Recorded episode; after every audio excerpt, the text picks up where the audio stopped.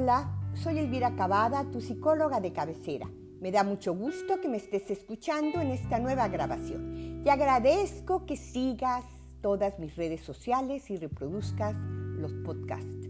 En este episodio, que es el número 18, te pregunto, ¿alguna vez te has sentido ansioso? Pues ese será el tema que platicaremos el día de hoy. Pregúntate, ¿te sientes abrumado por tus pensamientos? Tienes miles de pensamientos que aparecen uno tras otro, no los puedes controlar, haciendo que tu cabeza esté a punto de estallar. ¿Te sientes ansioso porque no puedes controlar lo que piensas y lo que sientes? ¿Tus pensamientos son siempre catastróficos o fatalistas? Esa sensación de saltar de un pensamiento a otro y a otro y a otro más es lo que se conoce como la mente del mono. Seleccioné esta forma de explicarlo porque siento que es muy clara y didáctica. Así es que nuestra mente está distraída y agitada, así como los monos. Salta de rama en rama. La mente salta de distracción en distracción. Al observar nuestra mente notaremos que a veces es tan errática, inquieta y caprichosa como un mono saltando en las ramas de un árbol. La mente exagera y omite aspectos de la realidad nos distrae con múltiples ocurrencias, nos angustia con temores y dudas, inventa historia, nos saca del momento presente, divagando, imaginando, suponiendo.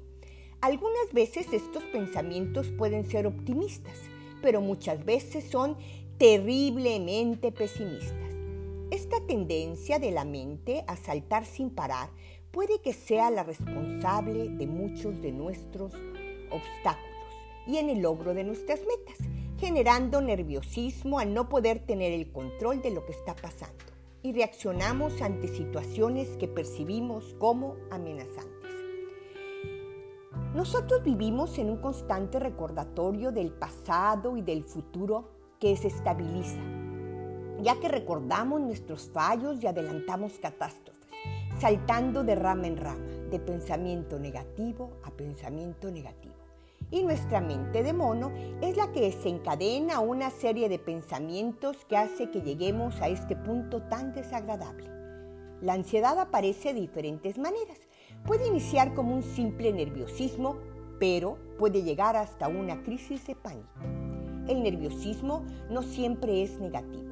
Algunas veces se puede encontrar divertido y excitante cuando no perdemos el control pero cuando esto sucede, aparece la ansiedad, que es un estado irracional que preocupa y atemoriza, que nos lleva a pensar lo peor para estar preparados. Asumimos que es una buena estrategia, pero lo único que conseguimos es elevar la ansiedad.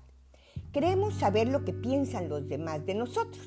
Nos torturamos con ideas como seguro que piensa que soy un fracasado. No le voy a caer bien. Asimismo, pronosticamos el futuro. Voy a fallar. Me van a decir que no. Lo que me va a pasar es que todo saldrá mal. Todo razonamiento que empiece por siempre, nunca, todo, nada, qué tal si, supongo que, estarán en nuestra mente. La ansiedad limita la vida. Es un miedo excesivo e irracional. El cuerpo cree que está en una situación de guerra aparecen muchos pensamientos negativos relacionados con nuestra salud. La creencia de que no se tienen las habilidades necesarias para afrontar las situaciones. Constantemente se vive preocupado y se tienden a evitar eventos que la producen. Sudamos, nos sentimos inquietos, tensos, tenemos palpitaciones, mareos, nos falta el aire y cada vez los pensamientos son más difíciles de controlar por lo que no podemos concentrarlos y por la noche tenemos problemas del sueño y amanecemos extremadamente cansados. Esto nos lleva a que cambiemos nuestro comportamiento evitando las actividades cotidianas.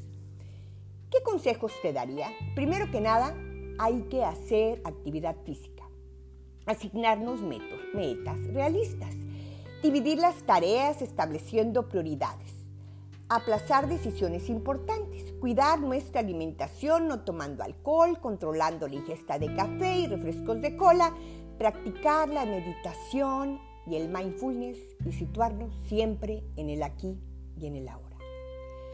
Antes de intentar controlar la ansiedad, lo primero es localizar su origen. Todo ello puede ser la fuente de la ansiedad. Una vez que se haya localizado, podemos pensar en cómo solucionar y si eso es posible, pues manos a la obra. Pero si es un asunto que no podemos cambiar o controlar, tendremos que trabajarlo para aceptarlo o simplemente dejarlo pasar.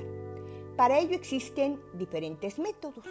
Uno de ellos es acudir al psicoterapeuta, practicar algunas técnicas de relajación que nos harán ir entendiendo que las cosas no las podemos prever, que las cosas van a suceder como tengan que suceder. Es el momento que te hagamos una técnica de relajación y meditación.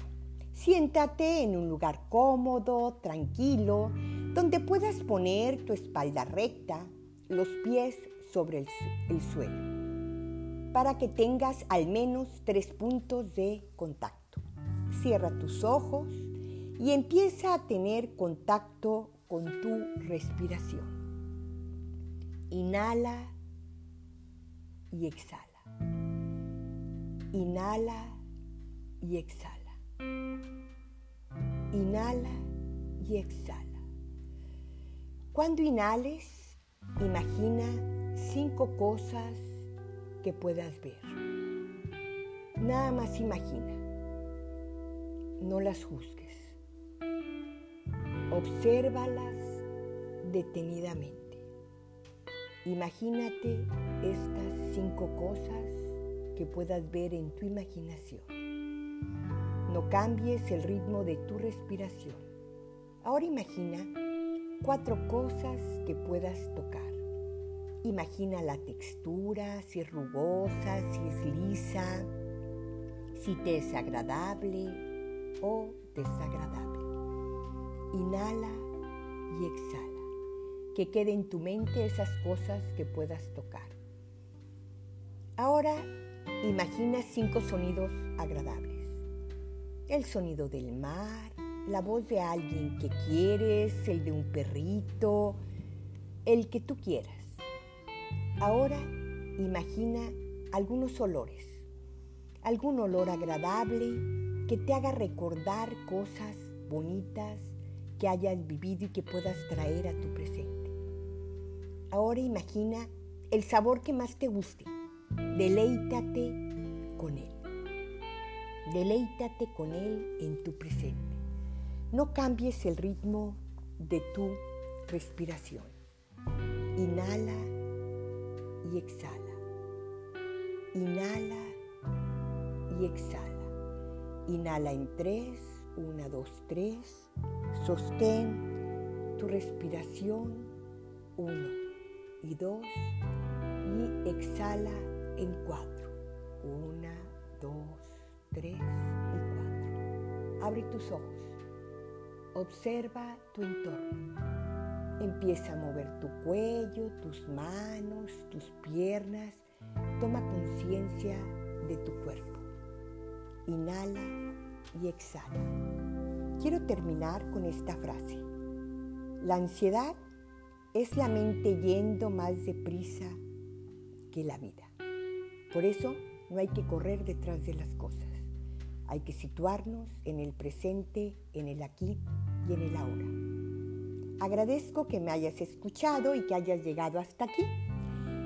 Y espero me sigas en mis redes sociales, psicóloga de cabecera, en Instagram, Facebook, y puedes entrar en contacto conmigo al 271 70 26 017. Te mando un fuerte abrazo.